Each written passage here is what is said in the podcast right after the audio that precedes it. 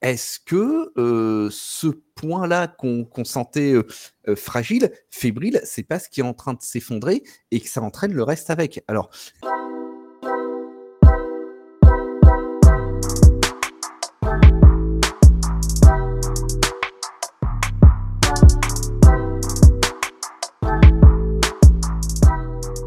Bonjour à toutes, bienvenue dans Tailgate, le podcast 100% NFL des équipes de The Free Agent. On se retrouve en, cette, euh, en ce, début de semaine cette après-semaine 15 de compétition, puisque la 15e semaine s'est déroulée. Il n'en reste donc plus que 3, si je compte bien, la 16, la 17, la 18. Et oui, toujours aussi fort en maths, ça n'a pas changé.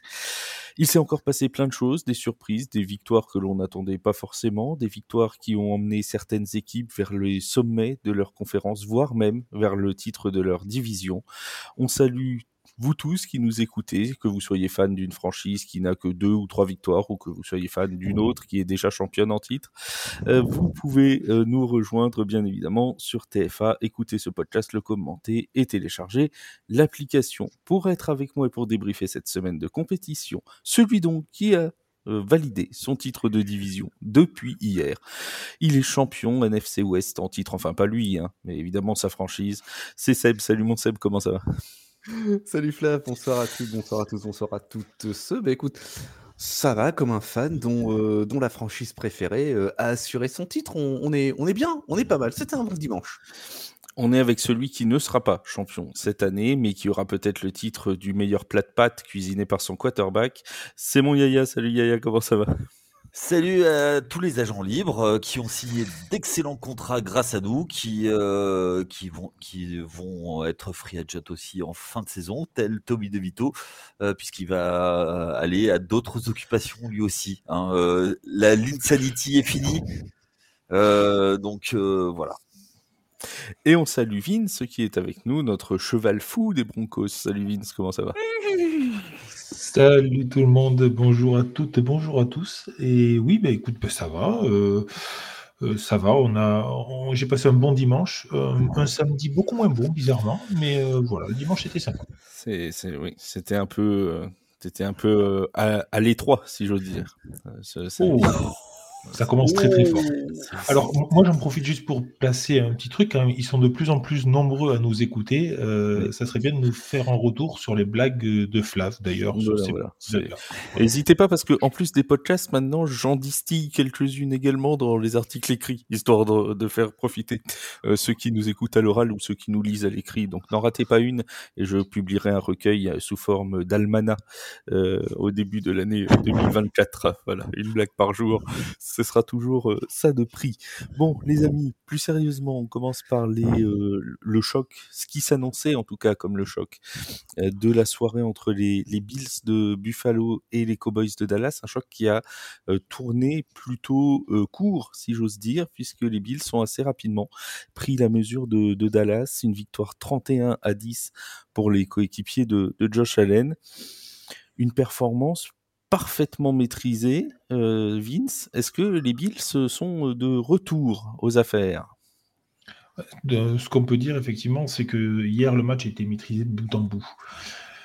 Euh, au-delà de, ce match-là euh, en particulier, enfin de, leur saison plutôt, ce match-là en particulier, ça a été une, mise en forme réelle de ce qu'ils ont voulu faire durant toute la saison et avec une, euh, vraiment une pression constante sur, euh, sur euh, le, le, cube adverse et une, une, une, hégémonie en attaque qui a permis de mettre en place les jeux et le cahier de jeu complet. Donc effectivement, là-dessus, malgré un, un, un, Geoff Salen qui n'a pas été très passeur, qui s'est beaucoup, beaucoup appuyé sur la course, on a vu quand même une, quand même une force, une force de frappe très, très importante et très, euh, très intéressante chez les Bills. C'est quelque chose que, que, moi, personnellement, je ne pensais pas aussi fort, le jeu de course chez les Bills. Euh, hier, euh, quand je regarde les, les, les stats de manière générale, les Bills, c'est quand même 266 yards à la course. C'est énorme, surtout contre une défense des Cowboys qui est réputée comme étant forte sur le jeu au sol. Donc, euh, bon, euh, c'était, pour moi, c'est quand même très surprenant la manière dont ça s'est, passé. Euh, après, est-ce que ce sont vraiment les Bills ou est-ce que ce sont les Cowboys qui sont aussi passés un peu au travers? Je pense qu'il y a un peu des deux, parce que je suis quand même très étonné de voir la manière dont ça se passe. Les Cowboys avaient appris juste avant qu'ils étaient qualifiés pour les playoffs. Est-ce que ça leur a pas mis un coup un peu de, moins bien, un coup de bon ben allez, c'est bon, ça va passer. Euh, voilà, je suis, je suis pas sûr, je sais pas trop on a eu effectivement un jeu de course extrêmement performant avec des drives qui ont permis d'ailleurs aux Bills de contrôler parfaitement le chronomètre. Je, repense euh, à celui du troisième euh, quart-temps, si ma mémoire est bonne, euh, où sur dix jeux, il y en a neuf qui sont faits à la course. C'est vraiment tout avancé dans le jeu au sol, avec notamment Seb, un James Cook qui a été absolument intenable hier, avec plus de 200 yards pour lui. C'est absolument extraordinaire, cette, la performance de James Cook sur, ce match. Les 100 yards, il les avait fait à la première mi-temps. C'est juste, c'est juste incroyable. Face à une équipe, face à Dallas, qui n'avait jamais concédé 100 yards à un running back adverse jusqu'ici. Il finit avec 179 yards en 25 portées. Ça fait quand même un 7,16 de moyenne par portée. C'est considérable. Il rajoute 42 yards et un touchdown. Il y a un touchdown au sol, bien sûr. Il rajoute 42 yards et un touchdown à la réception. Est-ce que ce qu'on a vu, ça va être l'avenir du jeu offensif des Bills? Parce que là, honnêtement, ça a marché. Je veux dire, faut, déjà avoir le, comment dire, le courage de s'appuyer sur euh, un jeu au sol face à la défense de, Dallas et de laisser Josh Allen faire euh, le minimum syndical. Hein. En fait, 7 sur 15, 94 yards, un touchdown, il n'a pas eu besoin de faire plus, il n'a pas l'air de s'en plaindre. une chose intéressante aussi, c'est que, je vais dire pour une fois, c'est peut-être un peu exagéré, mais Josh Allen n'est pas le meilleur running back de, ce match et, de loin, parce que je je crois même pas qu'il ait, une course. Et ça, quelque part, c'est un soulagement. Euh, de se dire que tu peux garder ton quarterback dans la poche et éviter qu'il aille se faire casser en deux par, par les, défenseurs, les défenseurs adverses. Donc peut-être que c'est l'avenir pour Buffalo, tant mieux. du Smash Mouth Football, moi à titre personnel, euh, j'adore ça. Alors, on peut peut-être euh, être déçu dans le sens où ce match, qui était effectivement euh, l'un des chocs de la journée, a un petit peu tourné au blowout.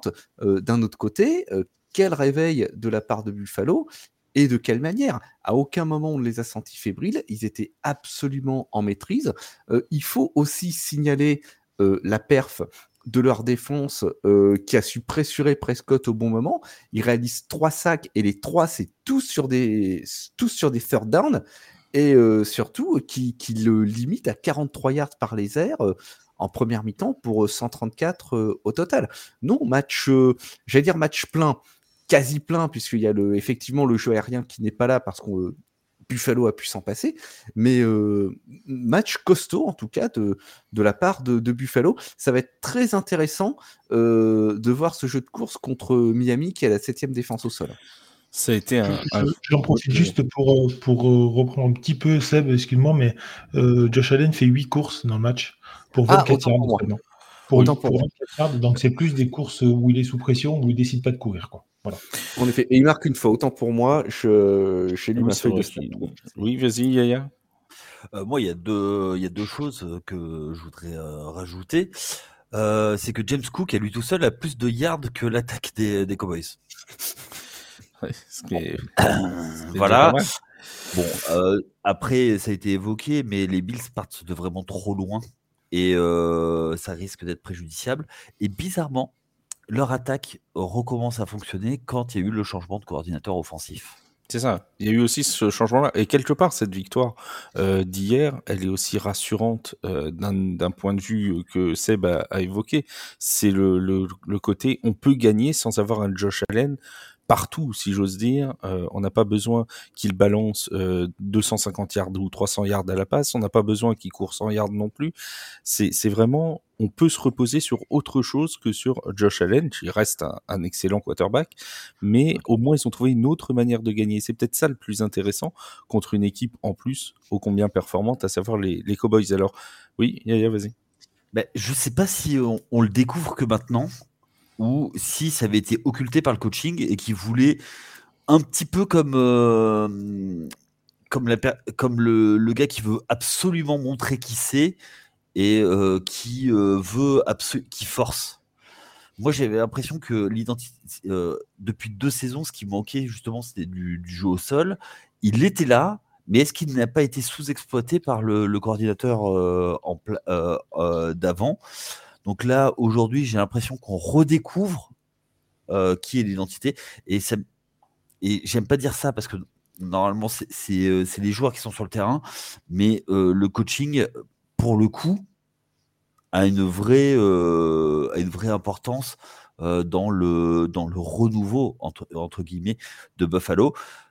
Mais j'ai bien, après, je vais quand même mettre un bémol à tout ce que je dis. J'ai l'impression qu'ils partent un peu trop loin, un peu trop tard, et que l'énergie qu'ils mettent à, revenir, à faire un comeback, euh, j'ai peur qu'ils euh, le payent plus tard. Alors, moi, je, me permets de rebondir sur ce que disent Yaya et, sur, ce, et Seb. Euh, effectivement, voir une attaque unilatérale comme ça euh, sur, une, sur du jeu euh, de course, euh, c'est du vraiment, ça l'a dit tout à l'heure, c'est vraiment du football old school dont on avait l'habitude de voir dans les années 90. C'était vraiment du, du, football de la côte est des années 90. C'est vraiment l'impression que j'en ai. maintenant, dans le football moderne, est-ce que justement cela n'est pas rendu possible par la force qu'a Josh Allen à aller normalement à la course. Je m'explique, mais quand on est coordinateur défensif et qu'on doit affronter une équipe comme les, comme les Buffalo Bills actuellement, on a la menace du running back, on a la menace des Tayens, on a la menace des receveurs, mais on a aussi la menace Josh Allen. Ce n'est pas le cas dans toutes les équipes. Je vais prendre le cas des Broncos par exemple. On sait très bien que Russell Wilson n'ira pas courir 100 yards par match. Ce n'est pas possible, ce n'est pas son jeu. Euh, il y a des QB qui ne courent pas. Les Brady, les Peyton Manning, les Island Manning ne couraient pas ne pourrait quasiment pas même. Euh, on, a vu, on, a vu, Brady courir, euh, ça valait quand même un escargot en rut, hein, c'était quand même pas mal. C'est bien ce que je dis. Mais pour tout ça, ça n'enlève pas du tout à leur talent de, de, de QB, attention, c'est pas du tout ce que je dis. Mais euh, d'avoir ces, ces QB qui savent à la fois passer courir et transmettre au bon moment, euh, eh ben, ça permet d'ouvrir un cahier de jeu beaucoup offensif, beaucoup plus euh, fort et de ne pouvoir se reposer beaucoup plus sur la course. Pourquoi? Parce que quand il fait ses courses, en fait, la défense, elle n'est pas focalisée sur le running, elle est focalisée sur le running et sur le QB. Et bien cette demi-seconde, et eh ben, ça peut faire le, ça peut faire l'écart. Euh, j'ai mangé complètement son nom, pourtant il était MVP et tout. Le QB des, des Panthers, quand les Panthers marchaient, ah, Cam, Newton. Cam, Newton. Cam Newton. ça a été un des premiers pour moi de ces genres de QB à pouvoir vraiment tout faire. Michael Vick. Michael Vick était euh, Michael Vick, Randall Cunningham. Mais, mais, mais, alors ok, mais pour moi à une moindre mesure. Ah oui, complètement. Effectivement, dans ce cas-là, on peut même remonter à, Robert Griffin III aussi. Enfin, remonter. Non, Robert Griffin III a été, était, très là-dessus, mais il était trop là-dessus. Il faisait que courir quasiment. Et, ça, ça lui a créé plein de blessures. Pour moi, Josh Allen, c'est peut-être le meilleur euh, depuis. Euh, depuis euh, j'ai encore mangé son nom, j'y arriverai pas. Hein, Cam Newton depuis Cam Newton, je suis vraiment désolé. Euh, c'est peut-être le meilleur depuis Cam Newton à, prendre ce rôle-là. Et justement, en termes de playbook défensif, c'est une plaie. C'est très compliqué. Donc, quand il a vu que ben, la défense, elle, elle ciblait très très bien ses receveurs, ben ok, cible les receveurs. À la limite, tu peux cibler deux poisons, mais tu peux pas en cibler trois. Ben, ils ont ciblé Josh Allen, ils ont ciblé les receveurs, ben, c'est les running qui se sont régalés. Ah mais complètement, complètement. Et moi je pense que justement un, des, soucis du début de saison, c'est qu'ils savaient pas choisir le poison sur lequel euh, activer. Et euh, j'avais parlé en début de saison que, enfin en pré-saison, que Sean McDermott était sur la sellette et je pense que ça, ça risque d'être euh, au débit de son bilan je reste persuadé qu'il y a quelque chose euh, euh, qu'il y a eu en début de saison, notamment sur certaines défaites, euh, ceci, et je suis d'accord avec toi, mon cher, mon cher Vincent. Alors tu disais, euh, Yaya, que tu pensais que les Bills étaient partis euh, trop trop tard, si j'ose dire, qu'ils avaient trop de retard. On a une question sur euh, sur les réseaux sociaux qui nous dit les Bills finissent toujours ou souvent très très bien leur saison régulière. Est-ce que ce sera suffisant cette fois-ci pour aller en playoff? Le dernier match contre les Dolphins risque d'être passionnant. On rappelle le classement des Bills. Ils sont actuellement avec un bilan de 8 victoires, 6 défaites. Égalité pour le, la wildcard avec les, Texans et les, euh, et les Jaguars, bon, qui sont eux pour l'instant en tête. Euh, et on a un calendrier surtout pour les Bills qui leur offre les Chargers, les Patriots et donc les Dolphins en dernier. Alors, la première question, c'est est-ce qu'ils peuvent aller en playoff? Mais j'irais peut-être même plus loin. Est-ce qu'ils pourraient pas encore être champions de division? Champion de division, non. Ils ont trop de retard. Bah, ils ont qu'un match. Hein. Enfin, ils en ont deux. Ils en ont deux, mais avec le match contre Miami, s'ils si, gagnent celui contre Miami, en fait, il n'y a qu'une victoire à récupérer sur les deux autres matchs sur Miami, qui a un calendrier très compliqué. Oui, mais Miami. Euh, alors, Miami, il y, a, aussi une, autre, une autre chose, c'est qu'ils sont à la course au first seed et qu'ils laisseront aucun match oui, non, mais d'accord, mais il faut quand euh, même les prendre, les matchs que Miami va, vont, jouer. la semaine prochaine, c'est les Cowboys et après, c'est les Ravens à Baltimore. Euh, si ce serait pas étonnant qu'ils en laissent un sur les deux quand même. Hein. non oui, oui, oui. Moi, je. Après, après euh, ok, d'accord, ils en laissent un sur les deux, donc ils vont en avoir, ils vont avoir encore un match d'avance sur les Bills. Oui. Et, après, il y a le dernier match. Oui, mais sauf que dans la division, euh, dans la division, ils sont à 4-1 et les Bills, ils sont à 2-2. Donc, quoi qu'il arrive, euh, ça va être compliqué. Ouais, quoi que tu me diras, s'ils finiraient à, 2, bah à 4-2 chacun. Ouais, ouais. ils finissent à 4-2 chacun. Compliqué, parce, que, parce, que, parce que du coup, si les Bills gagnent le dernier match, ils mettent les Dolphins à 4-2. Et si on considère qu'ils ont battu les Patriots, ils sont à 4-2 aussi. Donc, il y a égalité, sauf que, et il n'y a même pas besoin d'aller jusqu'au match de division, puisque les Bills auront gagné leurs deux matchs contre les Dolphins. Et ils auront donc le tiebreaker automatiquement. Moi, je. C'est pas, c'est pas improbable, mais euh, ça, ça, ça il faut que les étoiles. c'est, ouais, voilà, c'est, c'est, encore une grosse cote, mais les Bills, ce champion de division, à cette heure-là, ça semble pas complètement fou. Hein. C'est pas complètement fou, mais euh, c'est compliqué. Ah voilà. Bah oui, c'est compliqué. compliqué ne veut pas dire impossible. Pour moi, au regard des calendriers restants, euh, moi je dis qu'il y a, une il y a une possibilité. Alors, comme tu dirais, il y a une chatière, une meurtrière. Allez, bon, Alors, et juste une chose, si tu veux parler de, euh, de, possibilités, il y a tellement de possibilités qui s'offrent dans la vie, euh, excuse-moi, mais même qu'une Miss France soit, soit d'à côté de chez toi. Donc, tu vois, c'est la preuve. Comme, quoi tout arrive. Comme quoi tout arrive. Seb, toi, le titre pour les Bills, tu crois pas? Ah, ça me semble difficile. Euh, la semaine dernière sur ESPN, euh, il y avait une après la, victoire de, Buffalo sur Kansas City, parmi les overreactions, euh, il y avait Buffalo est l'équipe la plus dangereuse de l'AFC. Et le, journaliste dont j'ai pas Pat McAfee non, non, non, non, non, du tout, c'était pas McAfee, c'était de l'écrit, dont j'ai pas retenu le nom. Euh, avait dit euh, It's an overreaction. Voilà, pour lui, c'était euh, c'était démesuré et il disait le, les équipes les équipes dangereuses en AFC actuellement, c'est pas Buffalo, c'est Baltimore, c'est Miami, mais c'est c'est pas Buffalo. Est-ce que le match de dimanche lui ferait changer d'avis?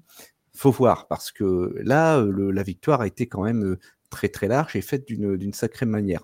Donc Buffalo tête de division, euh, pas impossible, mais, euh, mais compliqué. Disons que si ça arrive, je serais surpris.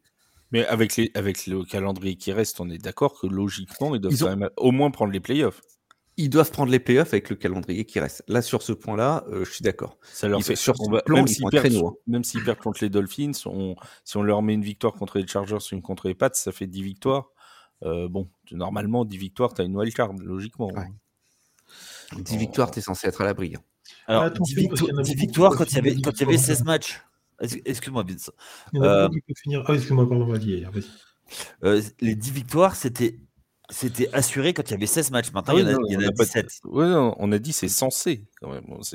Normalement, avec 10 matchs, tu es censé. D'ailleurs, ils ont. Si on regarde les calendriers et tout ça, 10 victoires, donc les Dolphins y sont, les Bills dans ce qu'on dit pour y être, les Ravens y sont déjà, les Browns sont à 9, donc bon, c'est possible qu'ils y arrivent à, 10 c'est dans la FC où peut-être qu'il n'y aura aucune équipe qui arrivera, la FC South, pardon, qui arrivera à, 10, mais bon, euh, voilà. Et par contre, en NFC West, euh, les Broncos ont un calendrier hyper facile euh, là qui arrive, puisqu'ils jouent pas de Chargers et Raiders, donc normalement ça doit, ça doit gagner les trois.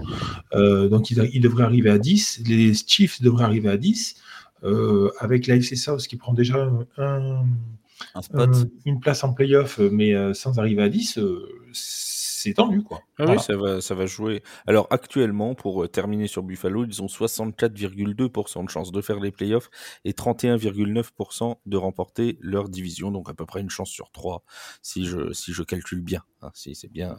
Normalement, euh, Bertrand Renard est toujours euh, parmi nous. Hein, juste une chose, mon cher Flav. Flav dis-moi, dis-moi tout. Faut pas interdit. Faut pas le, Faut pas interdire. Ah oui, bah, de toute façon, s'il sera contre les Chargers ou les Patriots, euh, l'affaire est dite. Hein. Euh, pour le titre de division, ce sera, ce sera, ce sera cramé, ça, de toute façon.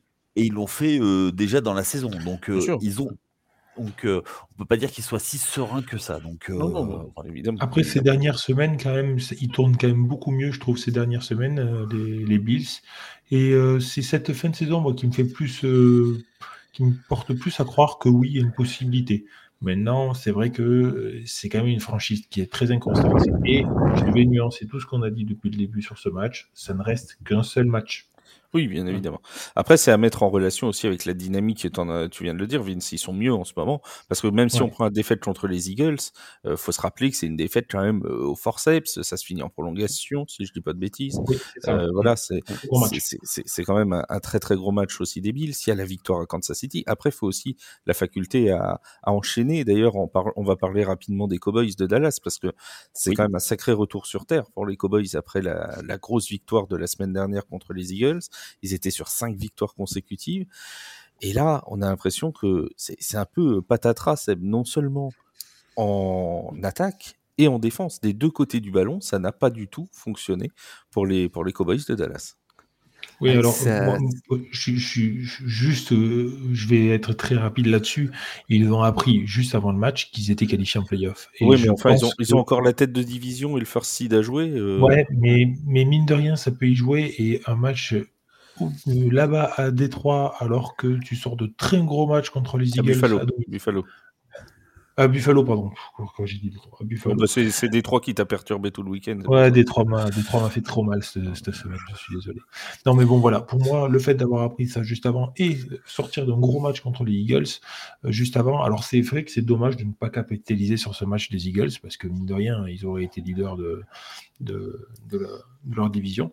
Mais bon, voilà. Moi, c'est mon, c'est mon avis à moi, comme ça à chaud.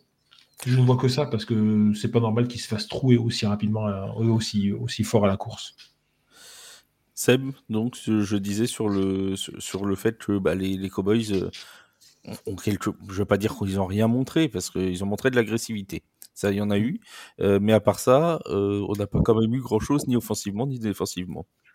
C'est le jour et la nuit par rapport à ce qu'on a pu voir ces dernières semaines, où on avait affaire à une, machine particulièrement bien huilée, qui tournait quasiment toute seule, qui écrasait tout sur, son passage, et là, qui se retrouve face, face à un mur. Et alors, ce à quoi il faut penser également, c'est pour, pour Dallas, comme tu le, le rappelais, ils ont quand même le first seed et le titre de division à jouer, c'est ce qui arrive. Il y a Miami qui arrive, il y a Détroit qui arrive. Miami, c'est deuxième au sol, Détroit troisième. Si c'est vraiment devenu leur talon d'Achille, ça risque de faire mal. Ça risque de faire très mal. Et si on se projette un peu plus loin dans les playoffs, dans les match-ups potentiels, il y a San Francisco quatrième attaque au sol, il y a Philadelphie, huitième attaque au sol. Si effectivement ce point-là, c'est devenu le, point, le point sensible, et on a vu euh, leur, euh, leur ligne et euh, leur corps de linebacker se faire exposer par, par San Francisco, exposer et, exploser hein, aussi un petit peu, du coup, par San Francisco il y a quelques semaines. Est-ce que ce point-là qu'on sentait fragile, fébrile, c'est pas ce qui est en train de s'effondrer et que ça entraîne le reste avec? Alors, je vais reprendre ce qu'a dit Vince, c'est qu'un match. Mais même si Dallas est qualifié, ils ont quand même très très gros à perdre parce que je ne veux pas dire de bêtises, mais je crois que là, ils ne sont, ils ne sont, considérés que cinquième bah seed. Bah oui. forcément. Ce qui est normal. Bah oui, tu auras les Eagles devant, donc du coup. Exactement. Oui, mais alors au moment où on enregistre, les Eagles n'ont pas joué. Euh, on ne sait pas si le mal est plus profond du côté des Eagles ou c'était juste une passade. Moi, ce que je veux dire, c'est que euh, ce que je voulais euh, rajouter, c'est que les Dallas sortaient d'une grosse série de, matchs, notamment face, face aux Eagles, où ils ont perdu beaucoup d'adrénaline là-dessus. Et effectivement, comme a dit Vince, ben, ils apprennent qu'ils sont qualifiés pour les playoffs. Est-ce qu'il n'y a pas eu une petite décompression? C'est, ça peut arriver. Est-ce qu'il faut tirer la sonnette d'alarme? Bah, Peut-être, mais c'est pas là le, souci. Le souci, ça a été les défaites antérieures, notamment une du complètement surprise en semaine, en semaine 3 contre, contre Arizona. Et je pense que c'est plus là-dessus qui, est, à blâmer que sur, ce match-là. Effectivement. Et puis, il y a aussi un autre facteur, c'est aller jouer à Buffalo en plein hiver, le soir, euh, puisque euh, c'était un match euh, de soirée, de prime nous time. Sommes, nous, sommes encore l'automne. Nous sommes encore l'automne. L'hiver n'est que le 21 décembre. Oui. Je, nous sommes, veux bien. donc l'automne. Et l'automne à Buffalo est particulièrement doux. C'est connu. Oui, mais. ça, fait, partie, ça fait partie. Les équipes qui sont dans le sud, je le dis, je le répète, ils ont particulièrement intérêt à gagner euh, le farcide pour pouvoir recevoir à la maison. Mmh. Et les équipes qui sont plus dans le nord aussi pour pouvoir que les équipes qui viennent dans le sud soient décompensées par le froid. Mais c'est euh, là, tout le truc, c'est que tu vois, avec cette défaite des Cowboys, moi je veux bien qu'ils soient décompressés avec la qualification en playoff, mais ils savent que s'ils se décompressent trop, ils, sont, ils sont cinquièmes. Euh, au mieux, ils seront, ils seront 5. En site 5, tu as, le désavantage du terrain quasiment tous les playoffs. Sauf grosse surprise euh, si c'est 5 euh, et 6 qui finissent en finale de, conférence. Mais sinon, tu, tu, as de fortes chances de jamais jouer à domicile. Tu te dis, mais euh, c'est enfin, c'est justement te décompresser alors que tu sais que tu es à la lutte pour le first seed, ça me semble improbable, moi. Mais bon, c'est possible. Hein. après, après tu, vas, tu vas aller jouer ou Tampa Bay, ou Atlanta, ou New Orleans au premier tour. Donc tu peux passer un tour bah de playoff. Bah non. Bah si. Bah non. Ah si, ah oui, oui, si, si, pardon, si, si, oui. Oui, non, ah mais, tu, Passes un tour de, tu passes un tour de playoff, mais après le suivant, euh, tu te retrouves euh, contre San Francisco, Philadelphie à l'extérieur. Ah oui, mais, eh ben je sais, mais, eh ben voilà. c'est, oui, mais Enfin, moi après, euh, tu peux comprendre aussi que tu vas pas euh, claquer une série, euh, arriver, arriver avec une série de 8 victoires d'affilée. Non, ça je comprends. Je comprends. Ce que j'ai du mal à comprendre, c'est le, c'est la décompression en se disant, c'est pas la décompression. Bon, playoff, on est arrivé les gars. C'est une partie d'explication, mais ce qu'on, mais tu peux, il faut aussi donner crédit à, à Buffalo. et, tu, et tu peux comprendre aussi que derrière la l'énorme performance qu'ils ont, qu'ils ont euh, produite la semaine précédente, eh ben, il y a inconsciemment un petit relâchement. Et, et, au lieu d'être euh, d'être à 105%, ils sont à 99%. Et ben, ça passe pas dans, dans, notre sport. Surtout qu'ils sont à 105% depuis euh, déjà plusieurs semaines. Et mmh. c'est peut-être même la difficulté qu'a ressenti aussi, qu'ont ressenti aussi les Eagles de Philadelphie avec ce, ce gros enchaînement de matchs qu'ils ont eu aussi. Et on a vu que c'était au bout du troisième que ça commençait à flancher. Parce que bah, physiquement aussi, hein, ça, ça commence à peser, euh, tout ça. Ils ont joué dimanche dernier là il rejoue. Bon, c'est possible, ça physiquement que ça baisse, c'est possible, tout ça. Maintenant, bon, je pense qu'ils avaient encore très, ils ont toujours très très gros à jouer parce qu'encore une fois, comme tu l'as dit hier, au moment où on enregistre, on n'a pas le résultat des Eagles et si ça se trouve, si ça se trouve, les Cowboys seront toujours en tête de division euh, mmh. au moment de la diffusion de ce podcast si jamais les Eagles ont perdu face aux Seahawks. La grosse défaite, la, enfin, la défaite embêtante. Ah oui, c'est Arizona. c'est Arizona. Parce que derrière, euh, ils, perdent contre San, ils perdent contre San Francisco et euh, contre, les, euh, contre les Eagles et contre Buffalo. Il n'y a rien d'infamant. C'est des, des contenders, c'est des, des, gros matchs. Ah oui, ça c'est sûr. Voilà. Et et ils, seraient à 11-3 en ayant battu Arizona, on parlerait pas, on parlerait complètement différemment. Les amis, on passe à la suite, à ce qui s'est passé notamment samedi, parce qu'on avait un super Saturday ce samedi. Enfin, super, avec sur le papier. Ça, c'était le, c'était l'annonce d'NFL Network, le Super Saturday. Quand tu regardais les matchs, bon, c'était une autre soupe. les, les Vikings qui ont donc perdu contre les Bengals de Cincinnati alors qu'ils menaient à l'entame du quatrième carton. Ils menaient assez confortablement. Ils avaient à ce moment-là, si je dis pas de bêtises, 14 points d'avance. Mmh pour, le, mmh. pour, les Vikings et ils ont chuté une défaite qui risque de coûter, mon cher Yaya, au moment de faire les comptes, puisque bah, maintenant ils sont à 7 victoires, 7 défaites. Alors ils sont toujours, hein, bien évidemment, dans la course des play aux playoffs, mais quand même, ça aurait été une, autre, toute autre fin de saison s'ils avaient été à 8-6. Eh ben, je vais dire la même chose que ce que j'ai dit précédemment. C'est pas là, c'est pas cette défaite qui est préjudiciable, c'est celle d'avant c'est celle qui aurait été en début de saison. il commence par 0-4 de mémoire. donc après, tu cours, tu cours, tu cours, tu, tu crames de la gomme. Et, voilà. Donc, tu perds ton quarterback star, Kirk Cousins. Tu as Mullens qui est derrière le centre. il fait une commotion, on prend Dobbs qui a aucune répétition tu gagnes miraculeusement et après ben voilà Dobbs bah, il a montré ses limites et Mullens revient. Juste une petite chose, c'est-à-dire que j'ai je vais peut-être lancer un pavé dans la mare, mais quand Justin Justin Jefferson est sur le terrain, ça gagne pas beaucoup plus, voire ça ça gagne beaucoup moins. Voilà. Oui, oui. oui. Donc euh, Justin Jefferson serait responsable des défaites des Vikings, non Non, mais c'est que le. Non, ce que je veux dire, c'est que malgré. Et, alors, normalement, c'est moi qui fais, c'est moi qui fais le Stephen A. Smith de, dans l'équipe, mais là, c'est toi qui fais ton Stephen A. Smith. Ah non, moi j'ai posé une question, je n'ai pas affirmé. Bah non, bon, monsieur, s'il vous plaît. Euh, non, non, c'est pas ce que je veux dire, mais la réalité est là, c'est-à-dire que quand j'ai l'impression que quand il est là, ben, ça gagne moins.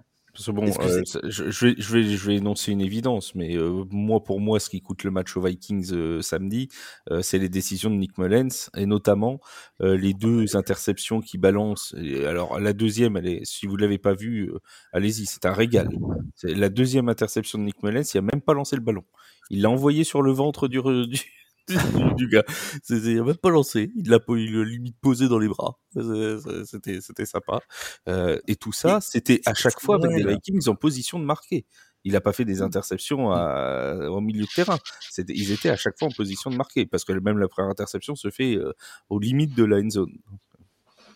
On paye, euh, en fait, chez côté Vikings, là, effectivement, on, on a payé, on a payé beaucoup cette cette naïveté, euh, cette jeunesse, ce, manque de, connaissances un peu, j'ai l'impression, de, de, ses coéquipiers, tout ça. Et euh, effectivement, bon, après, ils perdent ce match. Euh, quand on regarde les Bengals, ils, mettent, ils mettent 3 points à la fin du troisième quart, ils sont toujours à 3 points. Au début du quatrième, ils sont toujours à 3 points.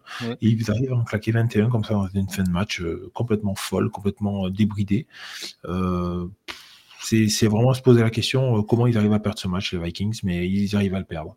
c'est euh, une performance en soi, hein, parce que c'était quand, même, quand même très, très incroyable. Je sais que euh, un gros big up à, notre petit Tirgou national qui, qui a regardé le match et qui, qui était bien content de voir ses Bengals l'emporter, mais qui était aussi, on en parlait sur en interne euh, sur, sur, TFA, sur les salons de discussion TFA, euh, qui était aussi un peu désabusé de voir le niveau de son équipe pendant, euh, pendant les trois premiers cartons, parce que c'est, c'est, il faut pas l'oublier non plus.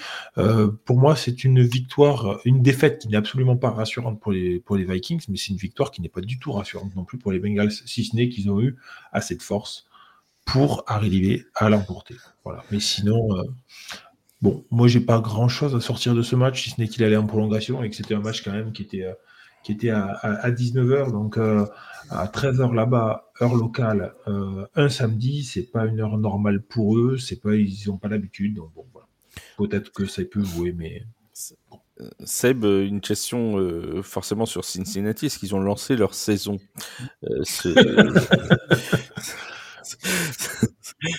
Il serait temps. La même réponse que la semaine hein dernière, monsieur. Il serait temps. en 15e journée. Non, plus sérieusement, euh, effectivement, le retard pardon, que, que les Bengals ont, euh, ont accumulé en début de saison, il va leur être, euh, il, pourrait leur être préjudiciable. Alors, pour le moment, ils ont le sixième seed. J'ai presque envie de dire qu'on n'en espérait pas tant. Au vu de leur début de, leur début de saison. Mais surtout, oui, Minnesota, c'est problématique ce qui leur arrive. Alors en fait, on a, voilà, on a deux, deux équipes qui sont un peu dans, dans des situations similaires, toutes les deux avec leur sixième seed et toutes les deux qui sont sur un match qui sortent d'un match qui n'est pas rassurant, mais pour des, des raisons différentes. Effectivement, parce qu'on a Cincinnati qui reste muet offensivement pendant trois quarts temps, quasiment.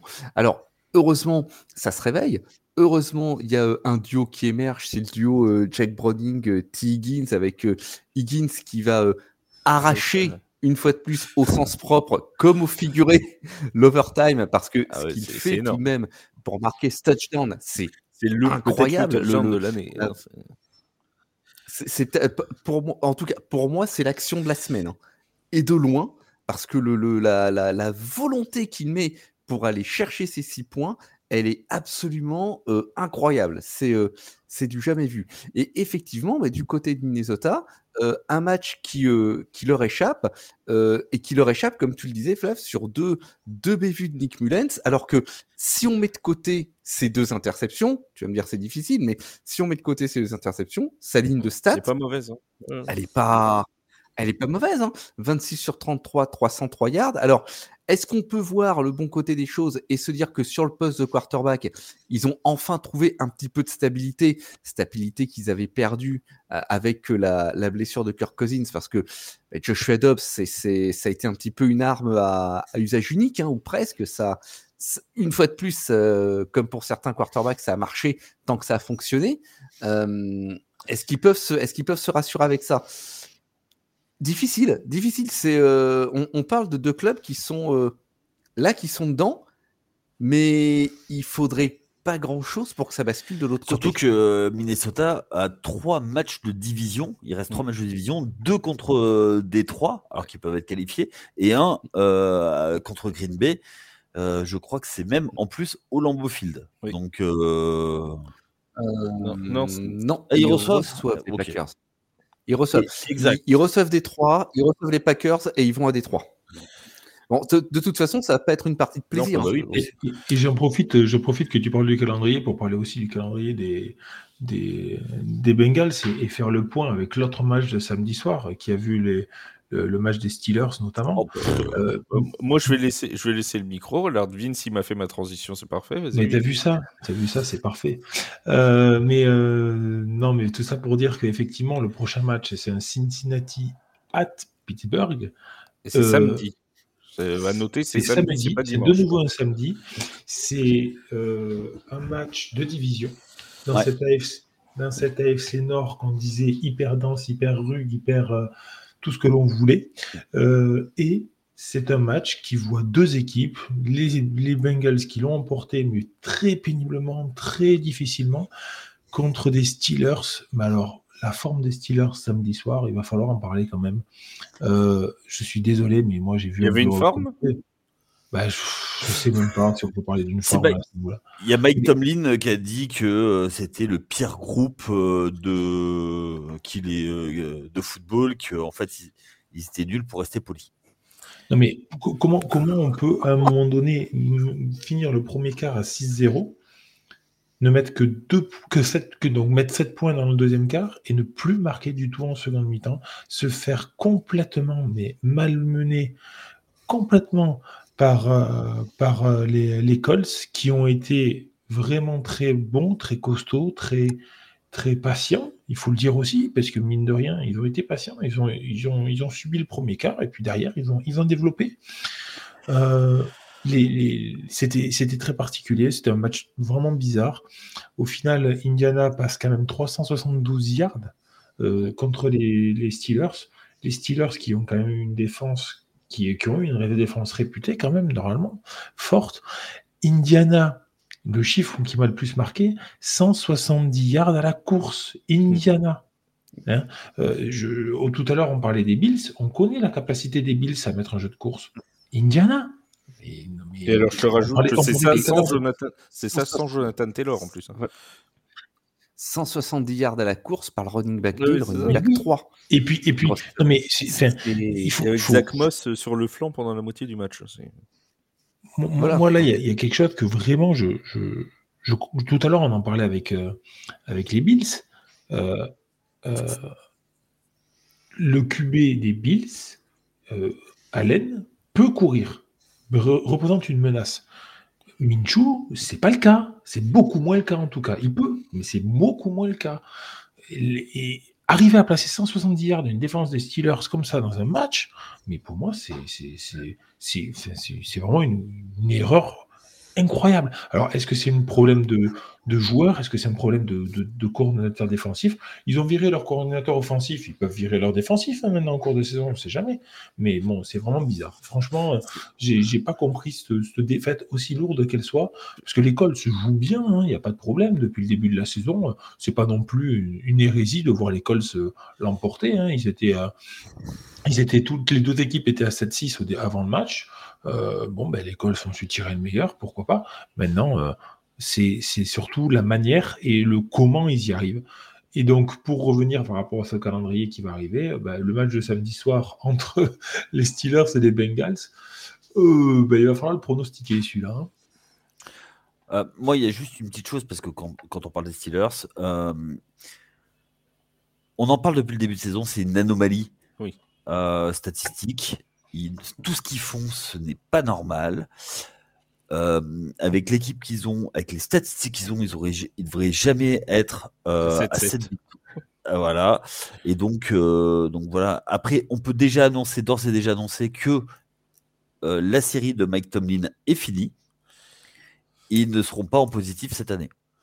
C'est ce que j'allais dire. C'est peut-être le plus drôle, si j'ose dire, c'est que euh, l'an dernier, ils sont revenus euh, du diable Vauvert pour continuer dans ces expressions surannées, euh, pour pour réussir cette cette cette saison en positif et sauver la série de Mike Tomlin, alors que cette année, alors qu'ils étaient plutôt bien embarqués pour faire une saison en positif, eh ben, ils se retrouvent possiblement euh, en négatif à la fin de saison.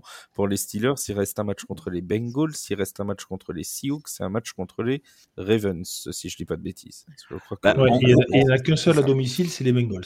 Voilà. Il faut...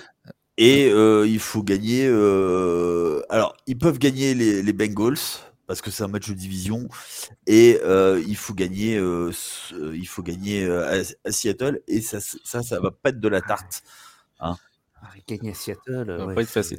moi, un truc, un truc qui est peut-être, Seb, tu vas me dire ce que tu en penses, mais un truc qui est peut-être le plus inquiétant pour les Steelers, c'est qu'offensivement, alors certes, il y a la blessure de Kenny Pickett hein, qui aide pas, mais on a quand même cette sensation. On avait vu un très beau match après que Canada ait été renvoyé euh, un match offensivement abouti, peut-être le seul offensivement abouti de la part des Steelers de la saison.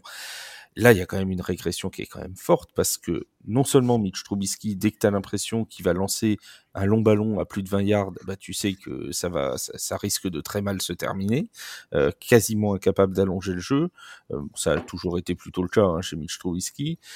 Mais en plus, on a quand même ce, ce sentiment qu'ils ont marqué que parce qu'ils ont récupéré le ballon très haut sur le terrain. Il euh, faut rappeler que leurs deux touchdowns viennent après un field goal raté, donc ils récupèrent le ballon quasiment à la mi-terrain.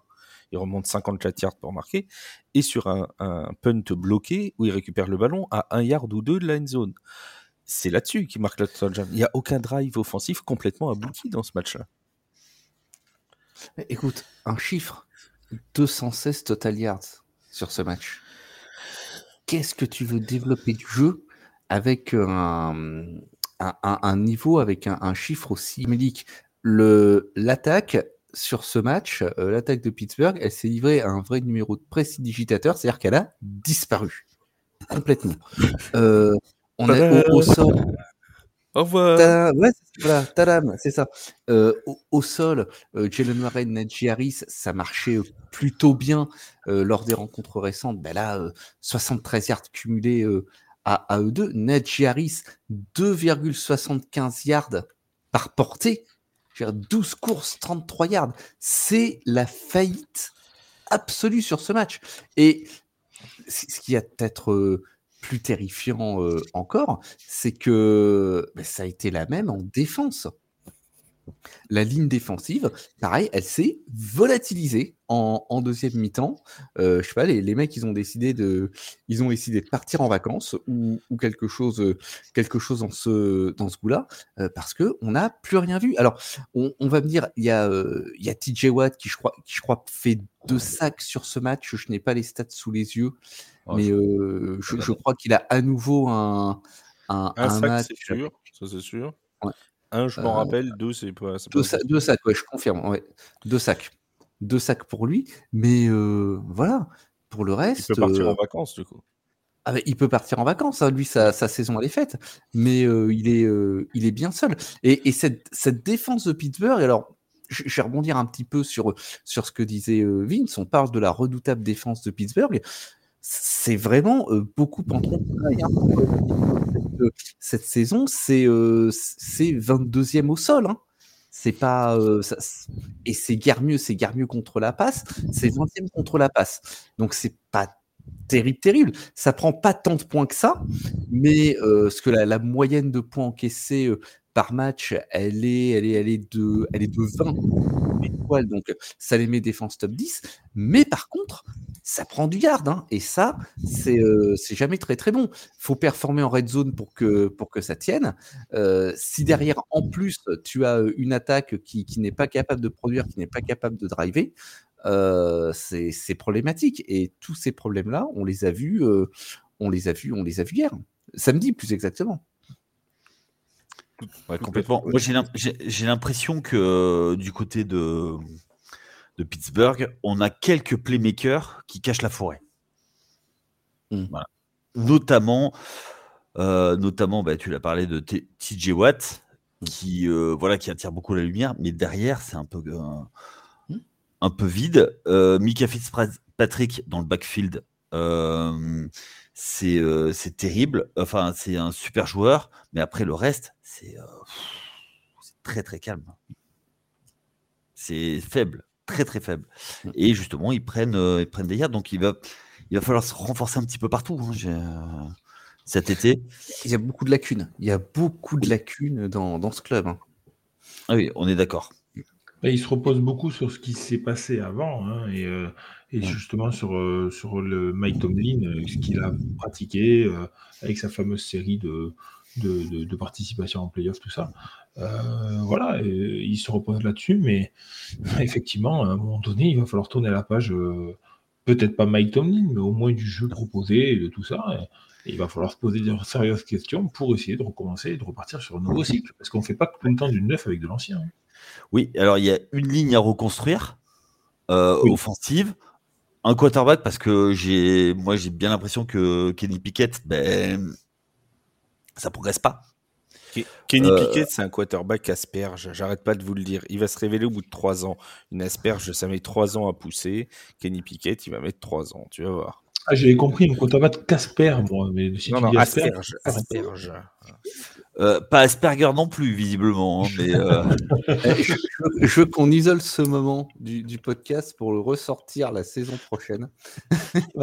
Si, si Kenny Pickett s'effondre ou si au contraire il explose, je veux qu'on ressorte ce moment. Le, le Alors, poulet mais non, asperge. Mais non, mais tu sais ce qu'il va, il va, nous- il va, tu sais ce qu'il tu sais ce qu'il va dire? Il va encore se cacher. Oui, il mérite pas un contrat de 40 millions. Euh, nanana, euh, Il, voilà. peut pas s'empêcher de parler de Daniel Jones. Il, dingue. il- ne peut pas. Il ne peut pas. J'ai tout fait pour pas mettre dans le conducteur la raclée qu'ont pris à nouveau les Giants contre les Saints. Oh, Rappelons-le, où ils ont été ridicules, où ils se sont fait malaxer dans le bayou. Euh, le pauvre, le pauvre Tommy DeVito a mangé plus souvent de la pelouse que des pâtes dans la semaine. Mais il a, il a quand même fallu qu'il les ramène, les Giants, sur le devant de la scène. Mais tous les défenseurs des, des Saints ont eu le droit d'aller le saquer tellement il y en a eu. C'est quand même incroyable, tu vois. Et, non, il faut quand même qu'il aille la ramener. Quoi. Nous, on est sympa. Nous, on est sympa. On laisse les autres. Et puis, tu crois, et tu crois que les petites franchises, euh, euh, on a quelque chose à faire, nous? Ceux qui sont. Qui, euh, les seuls. Eh, on a gagné un Super Bowl avec, avec Drew. Ah non, mais attends, c'est bon on est sympa, c'est tout. Ok, voilà. Ça sent un peu la mauvaise foi là quand même, j'ai l'impression. Oui, non, oh, à peine. Oh, si peu. Ah, mais attends, tu. Et, attends, non, non, bah, euh, oh, c'est vrai que sur Daniel Jones, il est toujours de bonne foi en plus, donc d'habitude. Donc... Bah, New Yorkais est toujours de bonne foi. On t'a dit qu'ils n'avaient pas le choix à cause du marché qui est comme ça, et qu'il fallait euh, balancer l'équivalent euh, la demande l'éducation de New York dans le contrat du quarterback on a vu, on a vu les gars. Ben, Tyrod Taylor, ah, ben, allez, on aurait dû, on aurait dû mettre le, paquet sur Tyrod Taylor. Ça aurait dû être le quarterback titulaire, mais bien sûr. Mais allez, les gars. Arrêtez. Arrêtez. Non, non, il est en train de s'énerver. Oui, il est en train de s'énerver, mais c'est comme ça qu'on l'aime. C'est pas bon pour ce que t'as. Calme-toi, Gaïa, c'est pas bon pour ce que t'as. pour, pour, revenir, pour revenir sur les équipes qui gagnent, et pas, donc pas sur les Giants, mais sur les vraies équipes qui gagnent. On a 4 euh, Super Bowl, monsieur, nous. Mais, sur les équipes en bleu, pourtant, hein, donc parce que les Colts, on occulte quand même beaucoup, parce qu'on parle beaucoup de, de, Pittsburgh, et c'est normal, parce que la, la, différence de Pittsburgh, elle est là, mais les Colts, euh, euh, qui, en début de saison, aurait parié sur des Colts à 8-6 au bout de 14 matchs? Franchement, moi, je suis impressionné par cette équipe, par cette division AFC South qui n'est pas très exceptionnel, mais qui est très dense, avec trois équipes qui sont à 8-6, et où tout peut se passer. Là, je regardais le calendrier des trois équipes. Euh, il va y avoir un Texan at Colts en week 18 qui va être, pour continuer sur les euh, expressions euh, à l'ancienne, pas piquer des hannetons, mes chers petits camarades.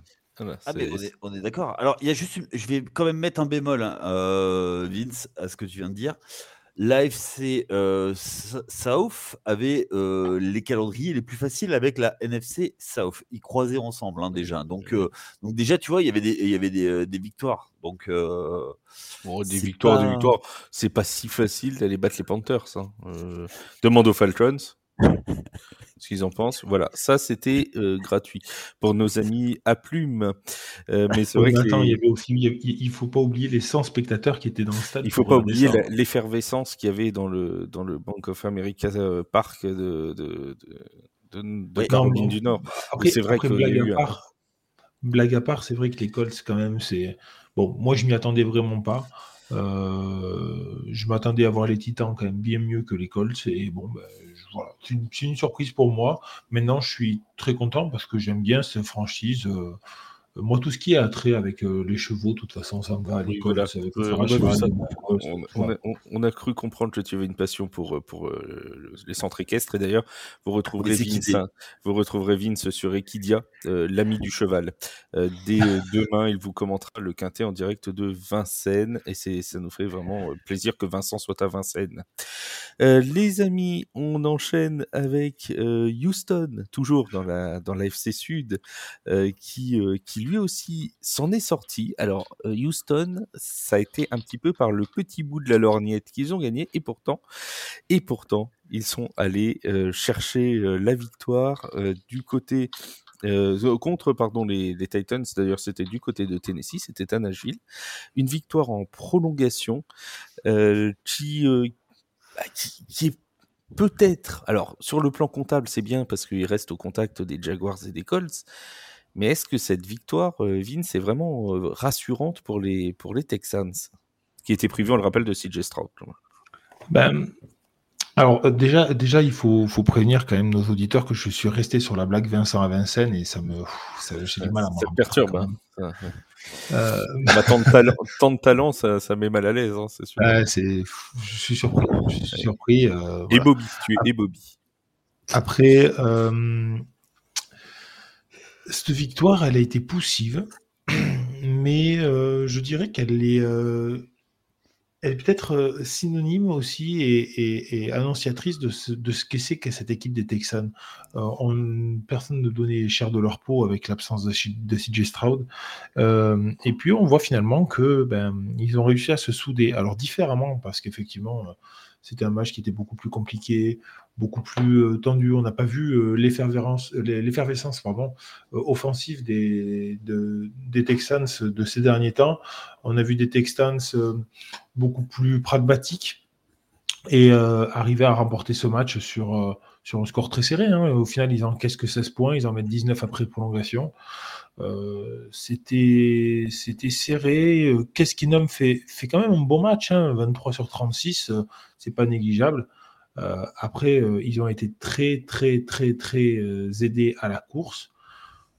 moi, ce que je retiens surtout, en fait, avant là-dedans, c'est que sur l'ensemble du match, Houston fait, passe 340 yards, les Titans en passent 204 mais pourtant, il y a une prolongation. Quoi. Et malgré cet écart-là, les, Titans ont réussi à arracher une prolongation contre les, Houston, qui pourtant ont dominé quand même 344 à 204, c'est pas rien. Euh, par contre, voilà, ce qui est sûr, c'est que les Titans ont concédé un nombre de sacs incalculable. Je crois qu'il y en a 7 au total. Euh, c'est vraiment, vraiment, vraiment pas, pas terrible là pour ça. Est-ce que c'est une grosse défense de Houston? Est-ce que c'est une faiblesse de la défense de l'attaque et de la ligne de, Tennessee? Bon, euh, ça reste à voir. Après, euh, déçu, ouais, un peu déçu par le, le match de, d'Eric Henry, forcément, hein, quand même, quand, quand, on voit qu'il a 16 portées, qu'il ne fait que 9 yards de d'offensif.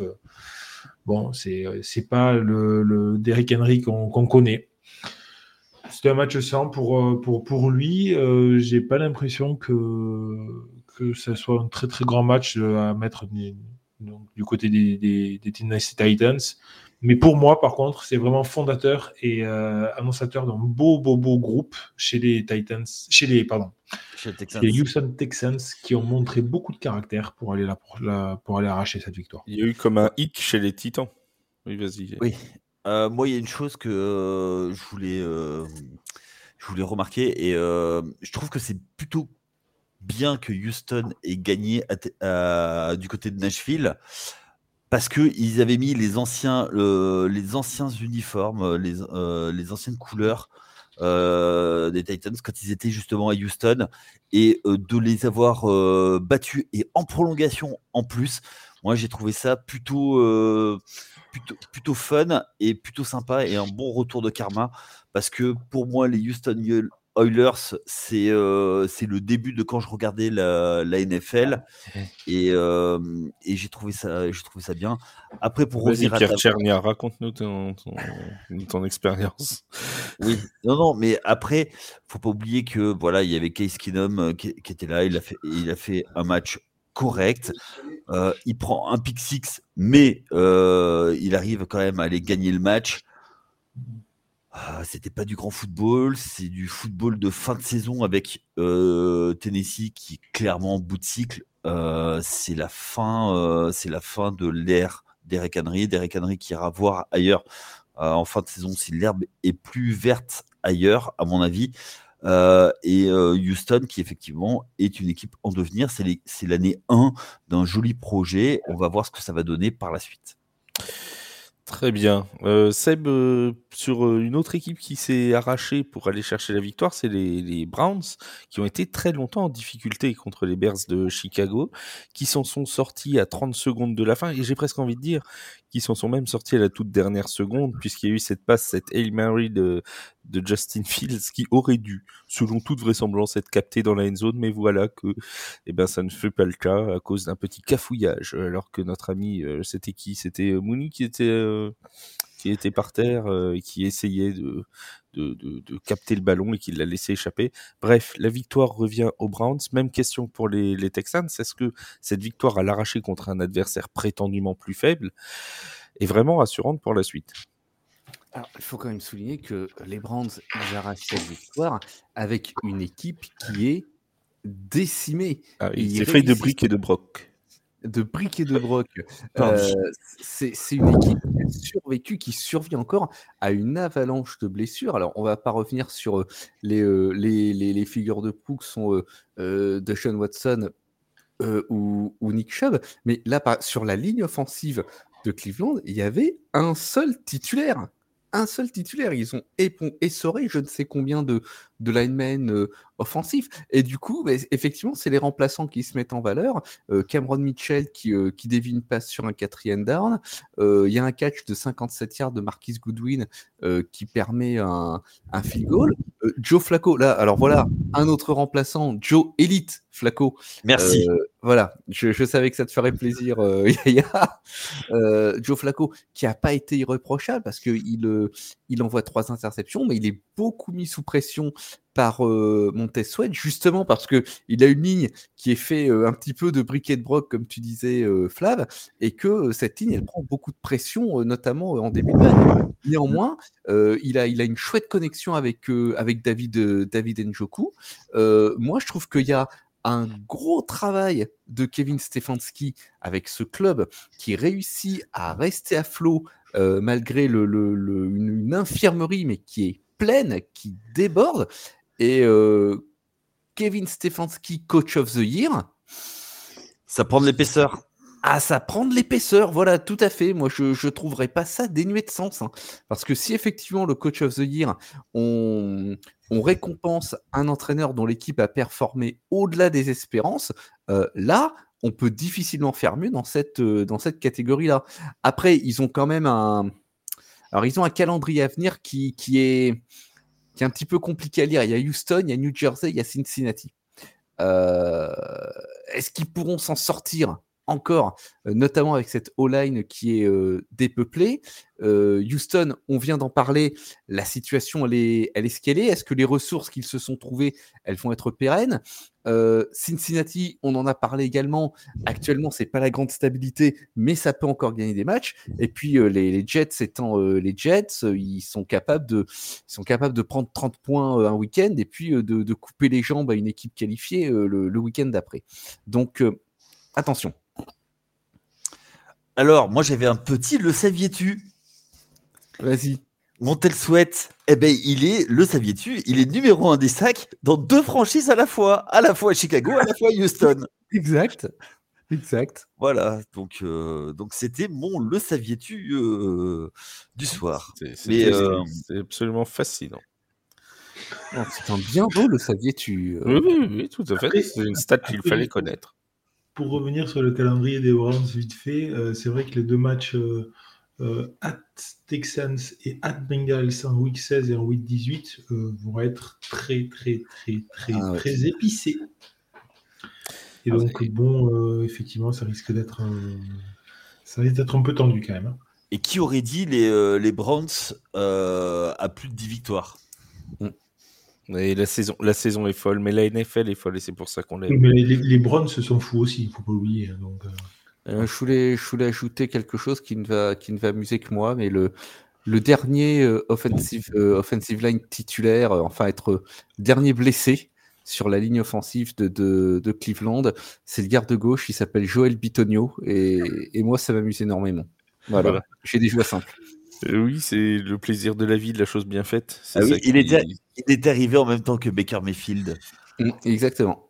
Euh, en, provenance, en, provenance, de d'Auckland à l'époque des, des, Raiders de mémoire. C'est possible. Là, je ne saurais pas te répondre exactement. Ou, Buffalo, c'est ou euh, des deux. C'est pas loin en plus géographiquement. c'est pas loin, c'est quasiment la même région.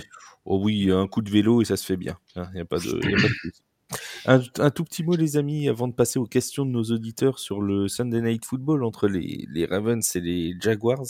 Une victoire 23 à 7 assez nette euh, de la part des, des, Ravens. Des Ravens qui ont perdu, on l'a appris pour la saison, euh, Keaton Mitchell, leur, euh, leur running back, un running back plus de plus, si j'ai envie de dire, euh, dans une blessure qui, bon, on a tout de suite compris hein, que la saison était terminée. Pour ceux qui ont vu les images, l'image est absolument terrible. En direct, il n'y a pas besoin de ralenti pour comprendre ce qui s'est passé.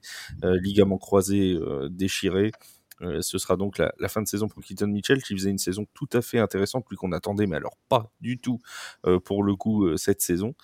voilà, c'est la petite note négative, mais les Ravens qui sont les premiers, Vince, en, AFC à, bah, à, valider leur billet pour les playoffs.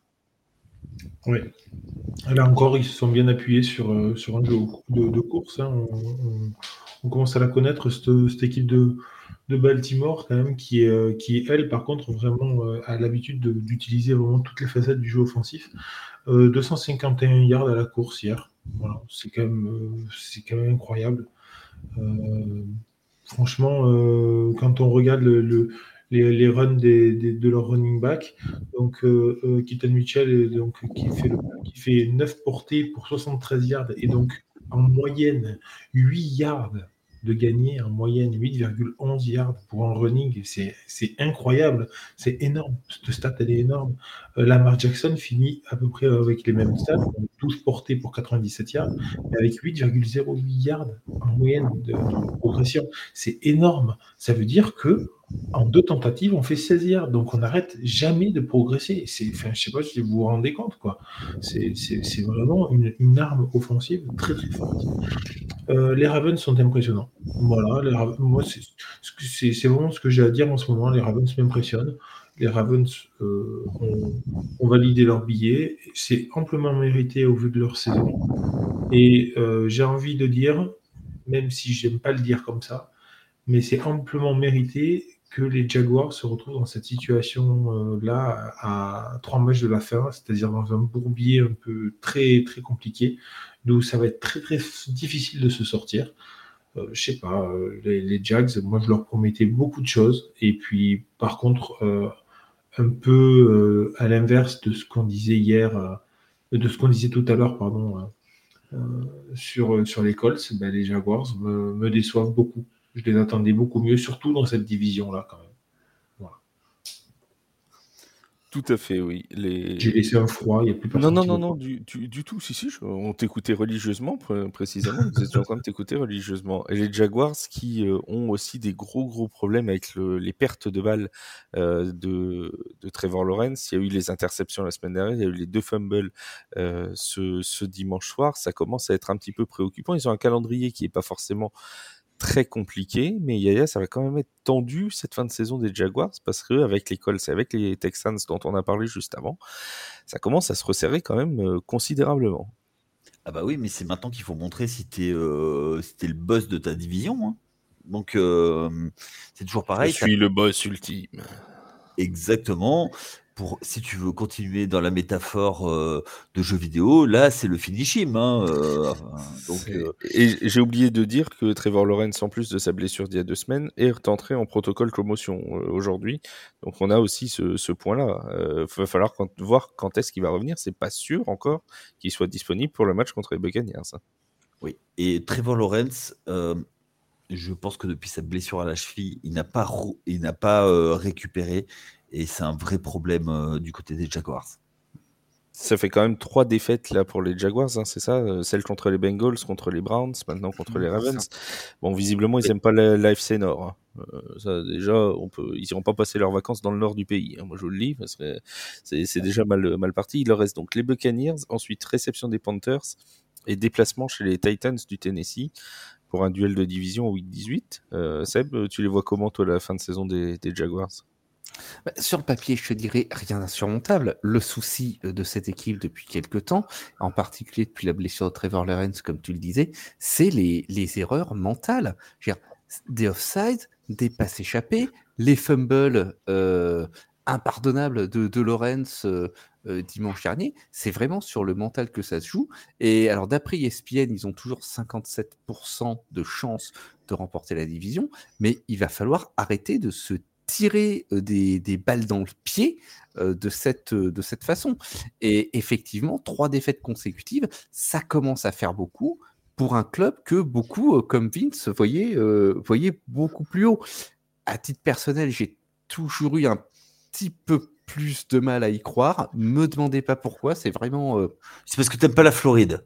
Il n'aime pas les piscines dans les stades. Il a toujours été contre les piscines dans les stades. Il aime les stades qui ont des noms de, de jeans, euh, mais il aime pas. Il aime pas les stades qui ont des piscines. il, aime les, stades, tu vois, qui sont à une heure de, de, la ville. De la ville, voilà. Et qu'est-ce que c'est que ce stade où il y a une piscine et quand Trevor Lawrence se blesse, il n'y a même pas une, il y a même pas une voiturette pour l'amener. Il s'appuie sur deux mecs pour être ramené au vestiaire. Faux, c'est lui. C'est lui en Captain America, tu vois. Il a décidé de, de montrer qu'il qu'il en avait, euh, tu vois, et il n'a pas voulu monter. On lui a proposé le kart. Il a dit non. Et oui, tu vois. Parce et que Trevor Lawrence ne va pas sur un kart. C'est le kart qui va sur Trevor Lawrence. C'est ça. Trevor Lawrence. Et oui. Et, il avait peut-être peur que ce soit en fait Marshall Lynch qui le, qui conduise. fallait, fallait pas prendre de risques. Pas prendre de risques. Euh, ça se comprend. Et voilà. Et, Vivement la fin de saison pour vous quand même les gars là, parce que ça part vraiment. Hein. Non, il ne reste plus beaucoup, c'est bon. Ouais, ça, ça, commence à être trois. Plus, plus, sérieusement, il y avait eu une sacrée belle série de, de victoires euh, entre les, euh, les semaines 4 et 8, puisqu'ils battent Atlanta, Buffalo, Indianapolis, New Orleans, Pittsburgh. Et Atlanta, c'est pas facile à battre. Hein. Attention. Parce euh, ils ont quand même fait trembler les Panthers avant de céder de justesse. Voilà, donc, euh, donc voilà, certes, sur, euh, sur le, le, tableau de chasse, il y a du, du qualitatif et du un peu moins qualitatif, mais une fois leur bye week passé, eh ben, c'est déjà il y a eu ce qui, ce qui s'est passé chez, les Niners, mais surtout après, ils semblent se reprendre et là on est sur trois défaites de suite, une en overtime sur Cincinnati, une à Cleveland la semaine dernière, et puis là contre, contre Baltimore où ils sont dépassés dans quasiment tous les secteurs du jeu. C'est inquiétant pour une équipe qui avait certaines prétentions à, l'entrée de la saison et qui semblait avoir, qui semblait avoir son avenir devant elle. Et effectivement, dans leur poule, bah, c'est en train de se resserrer très très très sérieusement, euh, même en termes de, de, de, palmarès au sein de la division. Jacksonville est à 4-1, Indianapolis est à 3-2, Houston est à 2-2. Donc euh, euh, ça, ça, devient un petit peu un petit peu compliqué. Une fois de plus, une équipe qui a son destin entre les mains, il faut absolument qu'il corrige toutes ces, ces erreurs mentales qui leur portent préjudice match après match. Moi, je pense que pour eux, euh, la solution, c'est faire comme d'habitude. Euh, ils vont à Londres, ils vont aller jouer à Londres. Hmm. Ça, me paraît être un bon spot.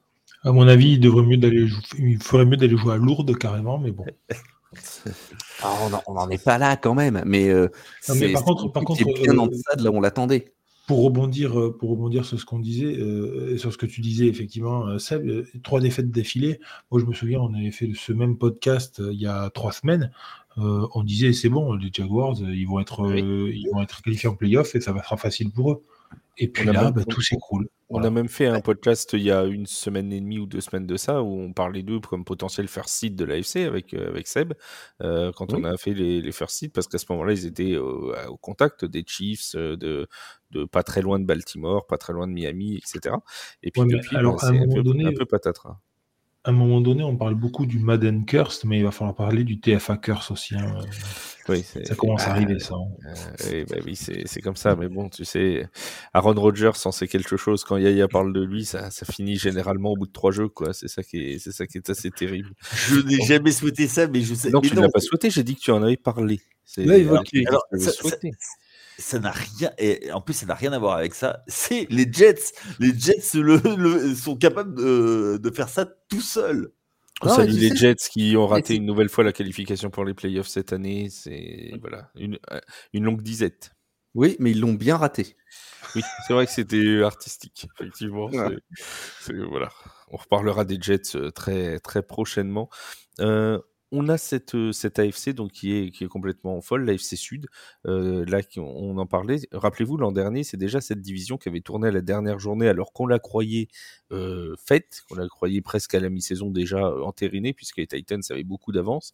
Et les Jaguars étaient revenus pour, pour doubler. Si ça se trouve, on peut se retrouver cette année sur le même scénario avec des. sur le voilà, ils ont coiffé Justin Herbert. Peut-être qu'ils vont coiffer Justin Herbert cette année. Et Dieu sait s'il y a du boulot, vu la, vu la chevelure de notre ami.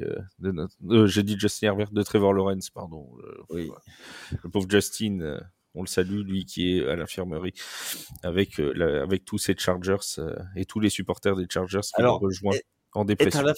Être à l'infirmerie avec les médecins des Chargers, je sais pas si j'aurais confiance. Euh, c'est encore pire que le, que le chart, que la voiturette médicale pour Trevor Lawrence. C'est encore pire. Bon, les amis, on va euh, résumer les questions des auditeurs parce que vous avez été nombreux, plus d'une dizaine de personnes à nous poser des, questions. Merci. on va pas pouvoir. Merci alors, merci.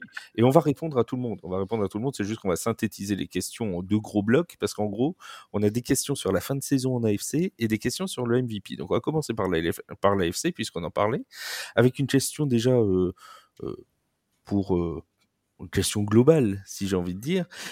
On nous demande qui sera first seed pour nous en AFC.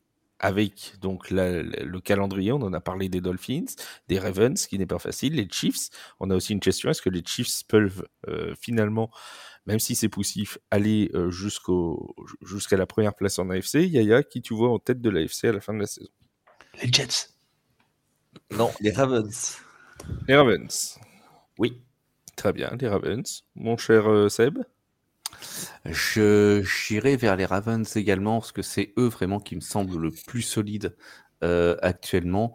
Euh, Miami a été euh, trop fébrile lors euh, lors de ces derniers matchs et moi j'ai peur que ça leur porte euh, préjudice avec en plus une une fin de calendrier qui est euh, qui, qui, qui, qui est infernale avec Dallas, Baltimore et Buffalo. Euh, non, je, je, je reste sur Baltimore.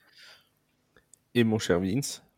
Ouais, Baltimore aussi. Moi, je Baltimore, vois- eh ben, vois- triplé de Baltimore. Baltimore. Déjà, j'en profite pour faire un coucou à Romain hein, dans- chez nous. Oui, aussi. Romain chez nous et à John Ravens euh, qui nous écoute euh, assidûment toutes les semaines. Ouais. Et Et- mon et- petit- Et mon Axel euh, qui est avec moi, Voilà. euh, qui est avec moi sur le podcast N1. Et Théo Et donc- qui était avec nous l'an dernier qui mangeait des kiwis avec la peau. Bref, euh, tous les fans des Ravens qu'on connaît.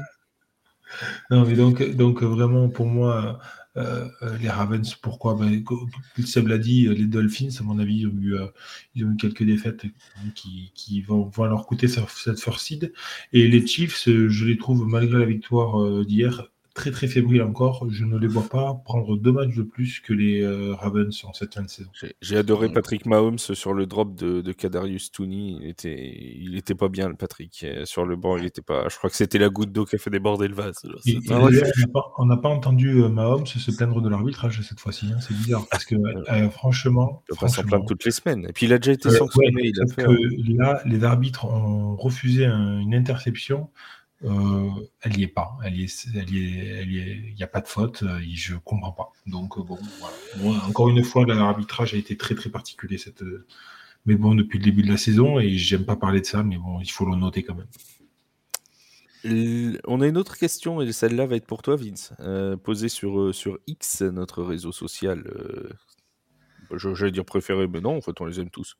Denver a-t-il grillé son dernier joker pour la course au playoff? Avec cette défaite contre Détroit. Alors, moi, j'avais personnellement dit que sur les quatre derniers matchs, euh, sur les cinq derniers matchs, pardon, il fallait en prendre quatre.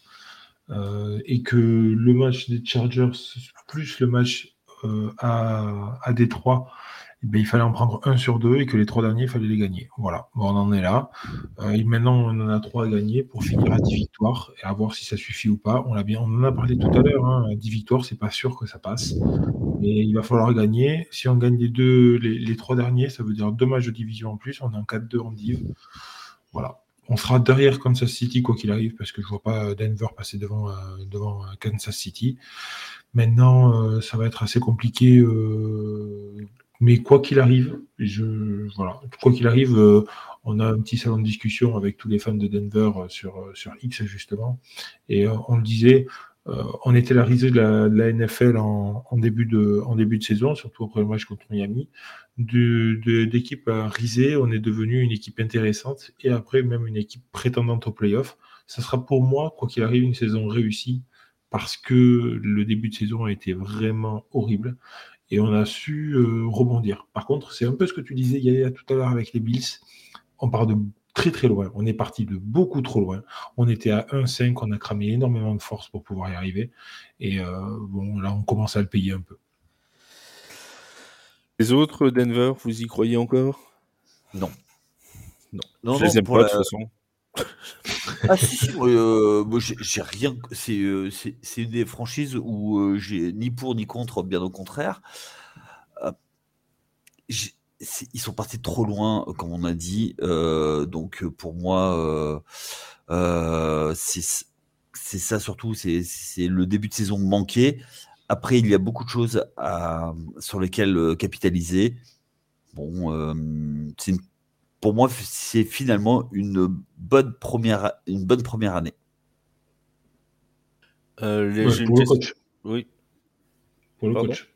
pour le coach? Une bonne Non, première mais- année pour le coach de, de- de Denver, mais parce que Bah- Wilson, c'est ça. c'est- Oui, mais pour moi, pour moi, si, si tu veux, euh, je, pars- je pense que le projet, je parle de, je- quand je dis saison 1, c'est par rapport à un projet sur long terme. Oui, C'est notre projet. On sait que c'est si- c'est cyclique euh, la, NFL et que tu es obligé de travailler sur plusieurs cycles. Donc euh, après, est-ce que ils vont gagner avec Russell Wilson? Je ne suis vraiment pas sûr. Et je pense que ce sera, euh, ce sera la fondation pour autre chose. Soit euh, Russell Wilson arrive avant la fin de, de sa carrière à faire quelque chose, euh, mais ce serait un gros revival, soit euh, c'est la mise en place de, s- de, de tout un système et après, il y aura euh, un quarterback derrière euh, qui prendra les rênes et qui sera beaucoup plus compatible. Oui, ce parce sera pas Mason Rudolph qui prendra les rênes. Non, On a vraiment vu l'émergence de pas mal de joueurs, hein, notamment euh, Sutton, euh, Judy, euh, qui, qui ont, qui ont quand même bien percé. Euh, moi, moi, bon, forcément, on parle des Broncos, donc je suis, euh, je suis pas avare en, en parole, mais euh, Jerry Judy, pour moi, a été une des grosses révélations en termes de receveurs dans la saison, euh, surtout en termes de, catch difficile, on va dire. Il y a des moments où on avait l'impression que Russell Wilson disait bon, bon, on va lui envoyer la balle, de toute façon, il est capable d'attraper n'importe quoi, lui. Et, il l'a prouvé, il a, mis des TD vraiment sortis de nulle part, où vraiment on ne pensait pas pouvoir que les balles soient catchables. Donc euh, il y a eu quelques révélations. Euh, comme tu le disais, le plus important était de mettre de la dynamique, de la, oui, une, dynamique, en- place, euh, no- notamment offensive. L'année dernière, on se rappelle d'où étaient les Broncos l'année dernière offensivement, c'était le néant absolu. Donc euh, bon, voilà, au moins on a eu ça. On a pris du plaisir en tant que fan des Broncos à regarder les matchs. Et euh, j'en profite pour passer un coucou à tout le groupe euh, sur lequel on discute régulièrement. Et- Et à Prince qui tient le qui tient le, le Broncos France aussi qu'on a en début de saison. On salue, Prince. On salue Prince. Euh, et euh, le jour où Jerry Jody va retrouver son acolyte Tom, euh, je peux vous dire que Tom et Jerry ensemble, ça va faire quelque chose d'assez sympathique. Euh, les euh, Chiefs. Plaît qu'on arrête la saison, c'est trop pour Flav là. Ouais, je crois que Flav, il, est- il a, il a craqué là. C'est fini. On l'a perdu. C'est fichu, c'est fichu. Il faut tenir jusqu'en février, je vous raconte pas. Comment vont s'en sortir les Chiefs en playoff s'ils se qualifient? Est-ce qu'il y en a un de vous, on va simplifier la question, est-ce qu'il y en a un- un de vous qui les voit aller au Super Bowl? Non. Hmm. Mhm. Je ne serai pas aussi catégorique, mais ça va être beaucoup plus compliqué que ce que je pensais. Et ça y est, Euh, les deux, ils vont nous sortir leur réponse de Non, vous non, savez, non, la ça- vérité du terrain fait que... Non, mais je vous ai demandé oui tu, ou non. tu- tu veux que je te dise, tu veux que je te dise quoi? Mon cœur dit non. Donc ce sera Alors, Ah oui, il y a un peu de partialité là quand même dans cette réponse. non, non, non, mais très franchement, euh, le, le- le- le gros problème des Chiefs vient d'eux-mêmes en fait. hein. Tant qu'ils auront des receveurs qui donneront des balles à l'adversaire, ça va être compliqué. Quoi. Donc, euh, voilà. Seb Non, Les je les vois pas réitérer cette saison.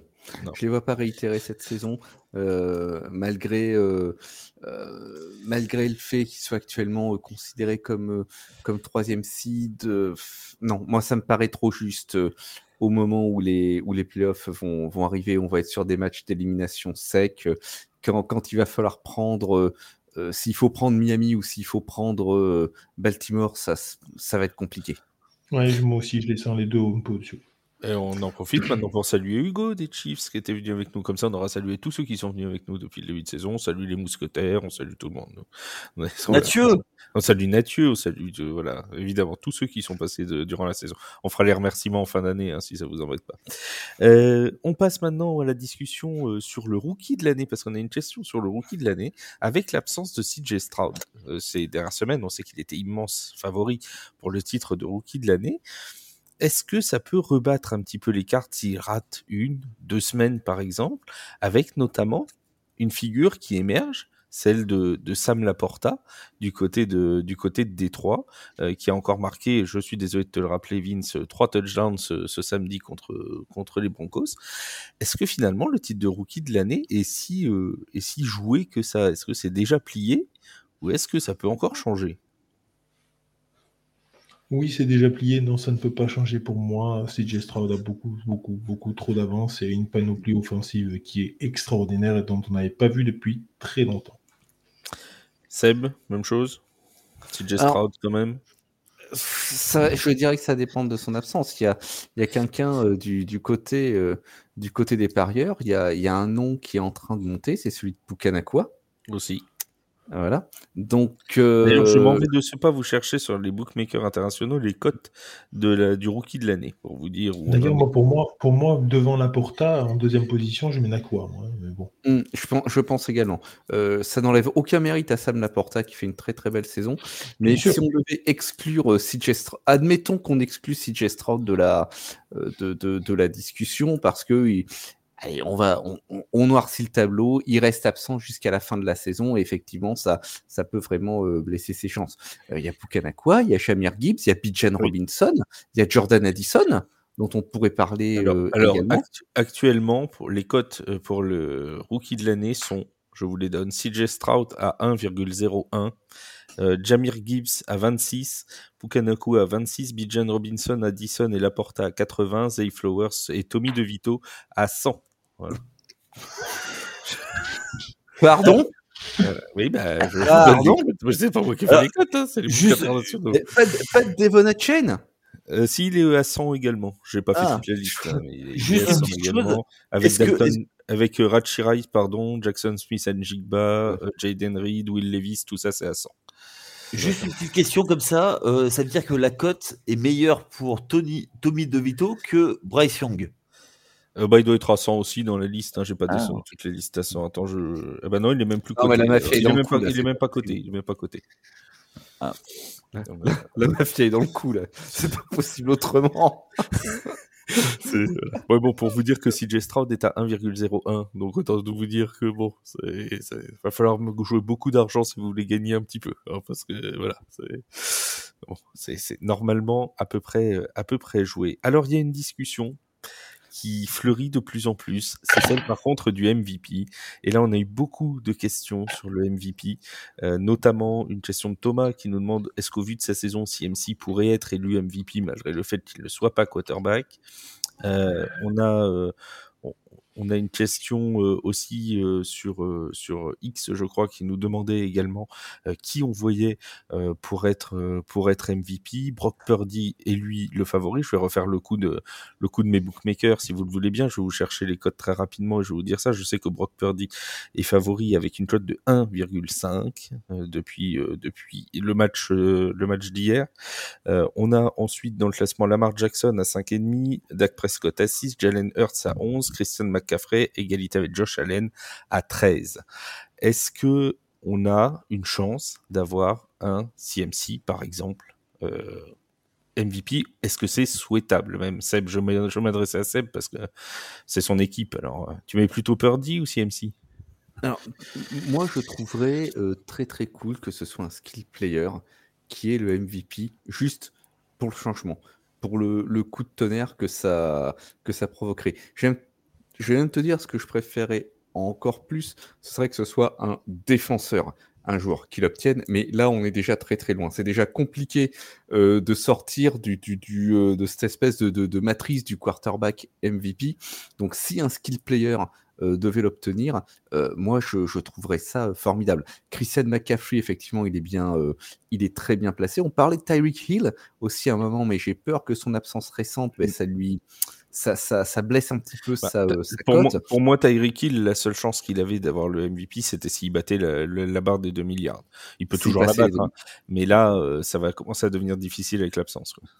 Ouais, ça va commencer à devenir compliqué. C'est pour ça que j'ai peur que ça, ça vraiment, ça, ça handicape sa, sa cote euh, sur ce titre. Après, j'ai, je crains qu'on ait du mal euh, à, à, sortir de ce moule du, du QB MVP. Alors après, quel QB beaucoup de monde parle de Brock Purdy, euh, j'en serais le, premier avis, tu, imagines bien. Mais euh, Lamar Jackson ou euh, même Dak Prescott, malgré la, défaite de, cette semaine, ils ont, ils ont des arguments à, faire valoir. Donc si, si, je devais donner un top 3, et si on devait rester sur les quarterbacks, ce serait certainement cela et pas forcément dans cet ordre, euh, Purdy, Jackson et Prescott. Parce qu'on a, on a quand même beaucoup parlé ces dernières semaines. On a parlé de CJ Stroud il y a presque un mois, qui pourrait potentiellement être, euh, MVP en plus de rookie de l'année. On a parlé de Jalen Hurts avant les défaites des Eagles. On a parlé de Lamar Jackson. On a parlé de Dak Prescott qui était favori la semaine dernière. C'était Dak Prescott le favori pour être euh, MVP. Cette semaine, c'est Brock Purdy j'ai l'impression, euh, Yaya, tu vas me dire ce que tu en penses, mais que personne domine euh, vraiment ce, potentiel euh, vote de MVP. Est-ce que finalement ce serait pas l'année ou jamais pour le donner à quelqu'un d'autre qu'un quarterback? Je vais reprendre la jurisprudence qu'il y a eu il y a quelques années. Quand il n'y a pas de, de gros nom qui se détache, c'est quelqu'un qui l'a déjà eu. Donc euh, pour moi, euh, pour moi, à mon avis, ça va être quelqu'un qui a déjà eu le titre de MVP et ils vont pas innover. Il faut vraiment faire une grosse performance sur toute la saison pour pouvoir faire ce qu'on a, ce qu'on disait les Ils vont mettre Aaron Rodgers? Non. non, mais euh, Lamar Jackson. Oui, Lamar Jackson, c'est possible et surtout s'ils finissent euh, farcid et meilleur bilan de, de la NFL. Au bout d'un moment, tu es obligé, es obligé de, de récompenser ça. Mais de toute façon, euh. l'incertitude sur le. Sur, pardon, je t'ai coupé, je te redonne la parole tout de suite. L'incertitude sur le nom du, du MVP euh, est aussi à mettre en, en miroir avec l'incertitude qui règne à la tête de la NFL. Parce qu'aujourd'hui, bien malin et celui qui pourra dire qu'il sera first seed en AFC. Bon, first seed en NFC, euh, il y a euh, et même pas. J'allais dire les 49ers se détachent, mais si les Eagles gagnent euh, dans leur match de, Monday Night Football, ils sont ils sont ils sont juste à côté aussi. Donc c'est pas facile. On sait pas qui sera qui sera numéro un de la NFL en, en, général et forcément ça amène de l'incertitude aussi pour le titre de MVP. Non, je suis entièrement d'accord. Et euh, je l'ai dit il y a quelques émissions déjà. Cette année, il n'y a, euh, et ça arrive de temps en temps, il n'y a personne qui se détache, à la fois dans les performances individuelles, mais dans les performances collectives. Donc, il y a des années, on sait euh, qu'il y a des équipes qui surperforment. L'année dernière, Philadelphie avait commencé avec un 8 ou 9-0 et on savait qu'ils allaient être pas euh, à, jouer. Pareil pour Kansas City qui, euh, qui l'a été.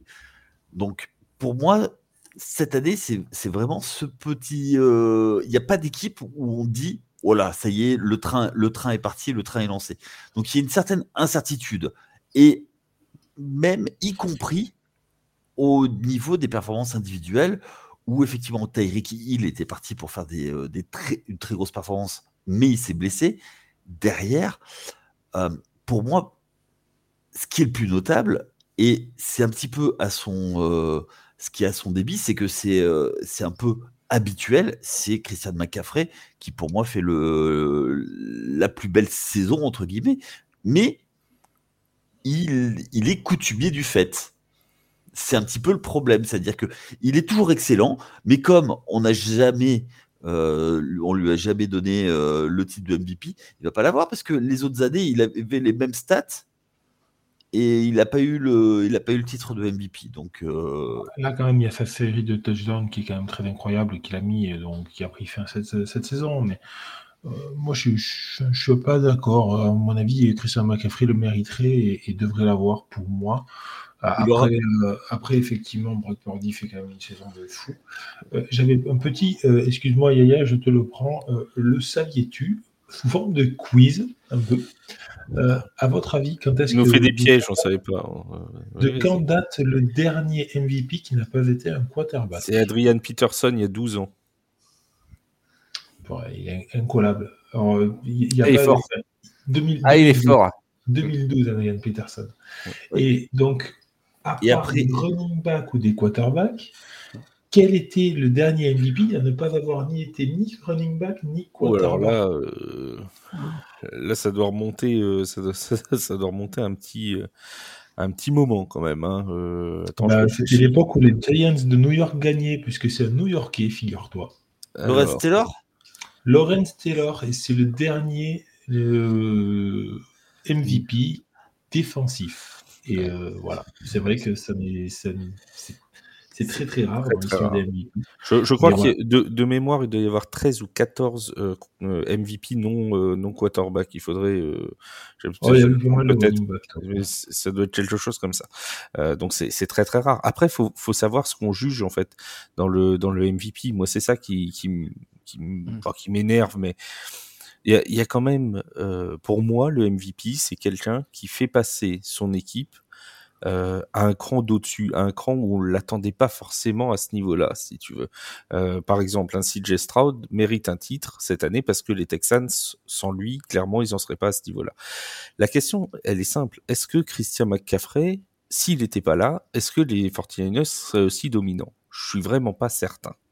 Ah bah, de, ce point de, de, ce point de vue-là, de ce point de vue-là, pour moi, il mérite le MVP. C'est le joueur le plus utile, si j'ose dire. C'est le most valuable player de la ligue. Donc, de ce point de vue-là, pour moi, CMC, il doit être. Alors, on va me dire, est-ce que si Brock Purdy était pas là, est-ce que les 49ers seraient aussi bons? Alors, on ne sait bah, pas. Je pense, qu'il serait, il serait, moins pénalisé par l'absence de Purdy que par CMC. Eh ben, moi aussi, je pense aussi, je pense aussi. Et c'est en ce sens-là que je le donne plus à CMC qu'à Purdy. Parce que je pense que hein. Purdy, tu mets, tu mets un, on s'entend, tu mets pas n'importe qui. Hein. Tu mets un quarterback compétent, un quarterback de qualité derrière la ligne qu'il a avec les receveurs qu'il a et le jeu de course de CMC. Ça peut donner quelque chose. Je dis pas qu'il serait au même bilan, mais ça peut donner quelque chose. Tu enlèves CMC et tu laisses Purdy avec un running back moyen. Hmm, je suis pas sûr que ça soit un même bilan. Hein. Il n'y a, qu'à voir comment la franchise a décollé offensivement à partir du moment où il est appliqué. Et comment les, de l'autre côté des Panthers se sont effondrés aussi. Et comment, beaucoup d'observateurs disaient à ce moment-là que Frisco s'était fait avoir dans ce trade. Faut pas l'oublier il y a énormément d'observateurs qui disaient que San On est quand même sur l'un des plus grands vols de. ouais, alors que là, maintenant, un an après, tu te dis, c'est quand même. Euh, voilà, c'est l'un des styles hein, de, de l'histoire. C'est quand même. Euh, là, ils, ont, ils, ont, ils sont allés chercher euh, bah, quelqu'un qui, qui les a fait passer pour moi dans une autre dimension. Et à ce titre-là, il mérite pour moi d'être MVP, tout simplement. Mais après, ça dépend ce qu'on juge. pour moi, même, même tu mets Daniel Jones à San Francisco, il arrive à faire des choses. Alors bon. Oui, non, faut peut-être pas exagérer. On avait dit un quarterback compétent quand même, mais pas, pas pousser non plus. Non, Et puis bon, ils, auraient plus, ils auraient plus d'argent pour payer personne après son contrat. Donc pas... pour être pour être plus sérieux, effectivement, euh, euh, ça risque de se jouer entre. Pour moi, j'en vois j'en vois trois un peu au-dessus. C'est euh, c'est McCaffrey, Purdy et et Lamar Jackson. Parce que tu vois, regarde par exemple, euh, dans ce que je disais sur l'interchangeabilité, si j'ose dire, des, performances. Si tu prends euh, un match des Dolphins hier sans Tyreek Hill, bah derrière, tu as Jalen Waddell qui fait 142 yards, tu as, des Dolphins qui passent 30 points, tu vois. L'attaque continue de fonctionner, tu as un Ryan Monster qui marche.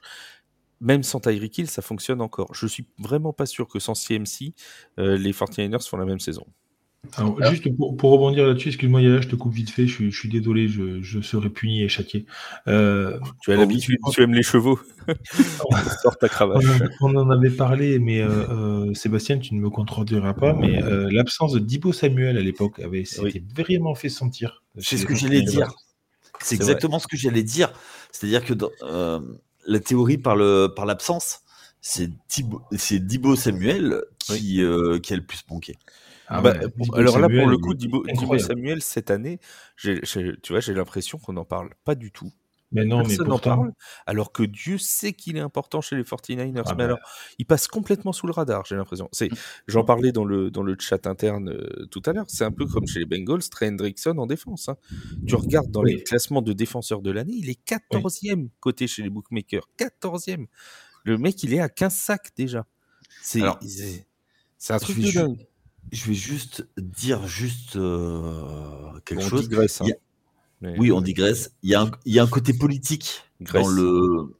Oui, il y a un côté politique dans le dans les votes du MVP, dans les euh, dans les offensive player of the year. Donc il y a les gros marchés qui influent. Il y a beaucoup de choses.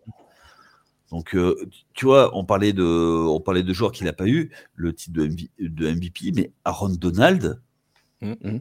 Il, Mais Là, là, j'ai l'impression qu'on va repartir aussi sur le, sur le débat de Cooper Cup euh, qu'on a eu il y a deux ans. hein. Quand Cooper Cup n'a pas été élu MVP alors qu'il fait une saison record, euh, tout le monde disait, mais enfin, bah oui, il a eu le titre de joueur offensif de l'année parce que c'est ça. considéré comme un lot de consolation pour le mec non quarterback qui aura pas le titre de MVP, quoi, tout simplement. Ah, mais complètement. Complètement, Donc, complètement. euh, alors que Cooper Cup, il y a deux ans, le méritait aussi. hein. Euh, Là-dessus, euh, je pense qu'on sera tous d'accord. hein. donc, euh, de... Et là, par contre, dans, tout- dans toutes nos pérégrinations, on ne parle absolument pas d'un joueur ni des Cowboys, ni des Eagles, ni des Lions. Mais si, il a parlé de Dak Prescott tout à l'heure, Yaya. Ah, pardon. Non, pas moi, c'est Seb. C'est Seb, c'est Seb qui a parlé de Dak Prescott. voilà. Pardon, excuse-moi. c'est- Si, si, on a parlé de Dak Prescott. Et j'ai dit que Jalen Hurts c'était pour l'instant devant euh, Christian McCaffrey. Au... Par contre, pas des Lions, effectivement. Ouais, mais bon, enfin voilà. Là, là, c'est vrai que.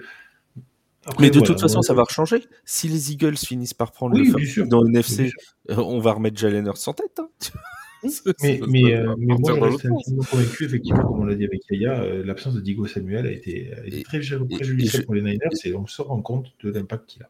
Et je vais te dire, ce débat va pas se terminer parce que si jamais les si jamais les Eagles prennent la première place de la NFC, on va avoir un débat en se disant oui, mais est-ce qu'il faut le donner à Jalen Hurts ou à A.J. Brown? Et tu vas avoir le même débat qu'avec CMC et Purdy. hein, ça, va être, ça va être parti, mais cette fois, ce sera un receveur et un, quarterback. Bon, voilà, c'est, sera.